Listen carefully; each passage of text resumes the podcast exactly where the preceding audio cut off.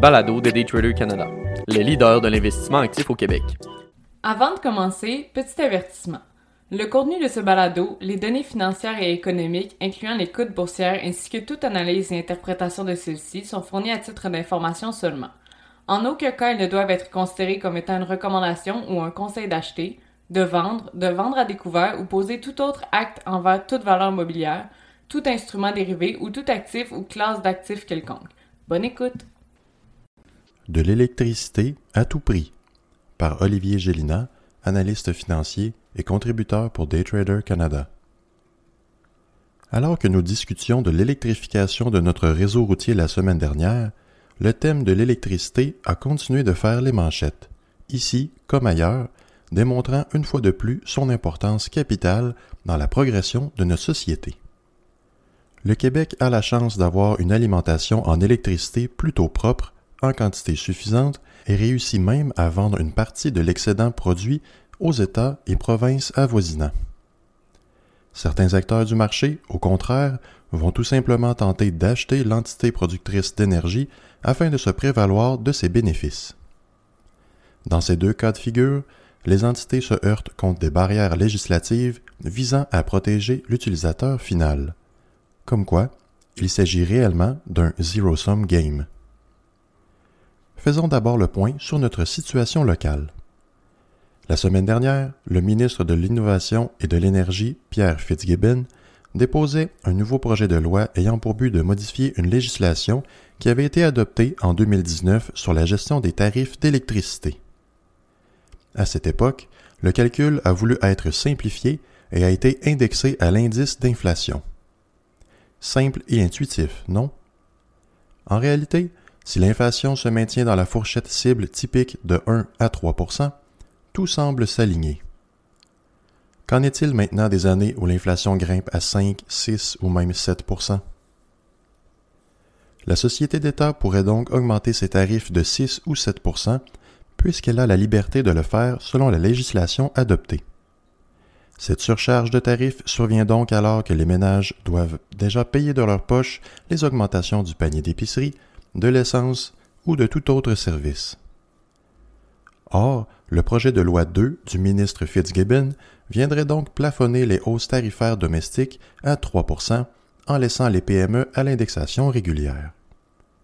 Dès le 1er avril, les PME pourraient donc voir leurs tarifs augmenter de 6,4% un dur coût au niveau des dépenses qui devrait, pour la plupart, se voir reflété dans les prix des produits et services payés par les consommateurs. Un pas en avant, un pas en arrière. Le graphique ci-dessous montre la progression des prix des diverses sources d'énergie au Québec entre 1963 et 2021. Comme vous vous en doutez, malgré que l'inflation et l'électricité soient tous deux les plus faibles représentants du groupe, il sera intéressant de voir ces données progresser pour 2021 et 2022. Ce qui est le plus frappant toutefois demeure la hausse du prix du mazout alors que l'électricité, fidèle à elle-même, mimique l'inflation. La dernière progression du mazout en 2021 s'inscrit dans la volée de la pandémie ainsi que la crise énergétique en Europe reliée à la guerre en Ukraine. Comme mentionné plus haut, l'électricité n'est pas qu'une affaire locale. D'autres joueurs dans le marché tentent de se positionner par rapport à cet or de la nouvelle ère. Dans le cas présent, il s'agit de Brookfield Asset Management, ticker BAM sur le New York Stock Exchange, et de son offre d'acquisition sur Origin Energy, ticker ORG, sur le Australian Stock Exchange. Nous devons cependant reculer à août 2022 afin d'obtenir le portrait complet de cette proposition.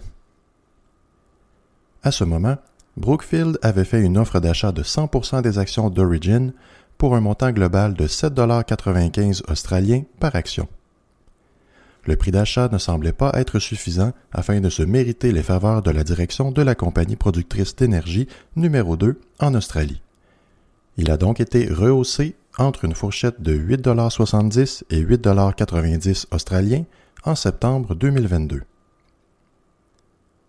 La direction a poussé ses actionnaires à voter en faveur d'une acquisition à 9 par action, offre qui avait été mise de l'avant par Brookfield en novembre. Ce prix représentait une prime astronomique de 55% sur le prix courant. Évidemment, la vérification diligente ainsi que l'approbation des instances réglementaires et de compétition demeuraient en condition préalable du côté de Brookfield. Néanmoins, le cours de l'action d'Origin a bondi à près de 7,75 australiens, avec le 1,25 demeurant devant l'incertitude et la volatilité qui commençaient alors à s'installer autour de la transaction. La semaine dernière, Brookfield a revu son offre à la baisse, passant de 11,7 milliards de dollars américains initial à une offre de 10,5 milliards. Ce montant prévoit un prix par action de 8,90 par action, un escompte plutôt amer du 9 annoncé précédemment. Quoique les raisons de cette baisse n'aient pas été explicitement mentionnées par Brookfield, il va de soi que les derniers modèles d'évaluation du géant de l'investissement ont incorporé une nouvelle variable de taille, un plafond sur les tarifs du gaz et du charbon par le gouvernement. Le cours d'Origin a bondi à 7,90 représentant l'optimisme face à cette nouvelle offre qui considère à la fois la nouvelle législation du gouvernement australien, mais également les conditions économiques plus difficiles qu'à la mi-2022. L'offre sur la table s'est faite d'un consortium composé de Brookfield qui prévoit prendre le contrôle de la division énergétique d'Origin alors que son partenaire, Mid-Ocean Energy, prendrait les rênes de la division des opérations destinées au gaz intégré, incluant la participation minoritaire de 27,5% dans Australia Pacific LNG, une compagnie de gaz naturel liquide qui elle-même est détenue à 47,5% par la géante ConocoPhillips, ticker COP, sur le New York Stock Exchange. Comme quoi, le sous-segment de l'électricité devient en grande demande non seulement par ses utilisateurs, mais également par les grandes boîtes d'investissement. Malgré que cette dépendance à l'électricité ne soit pas complètement nouvelle, elle deviendra bientôt un item sur les agendas politiques plutôt que ce que nous croyons.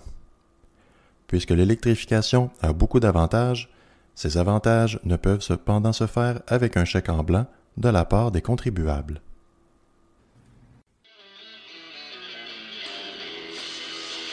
C'était le balado de Daytrader Canada. Pour plus d'informations sur nos programmes de formation et d'accompagnement, veuillez visiter daytradercanada.com.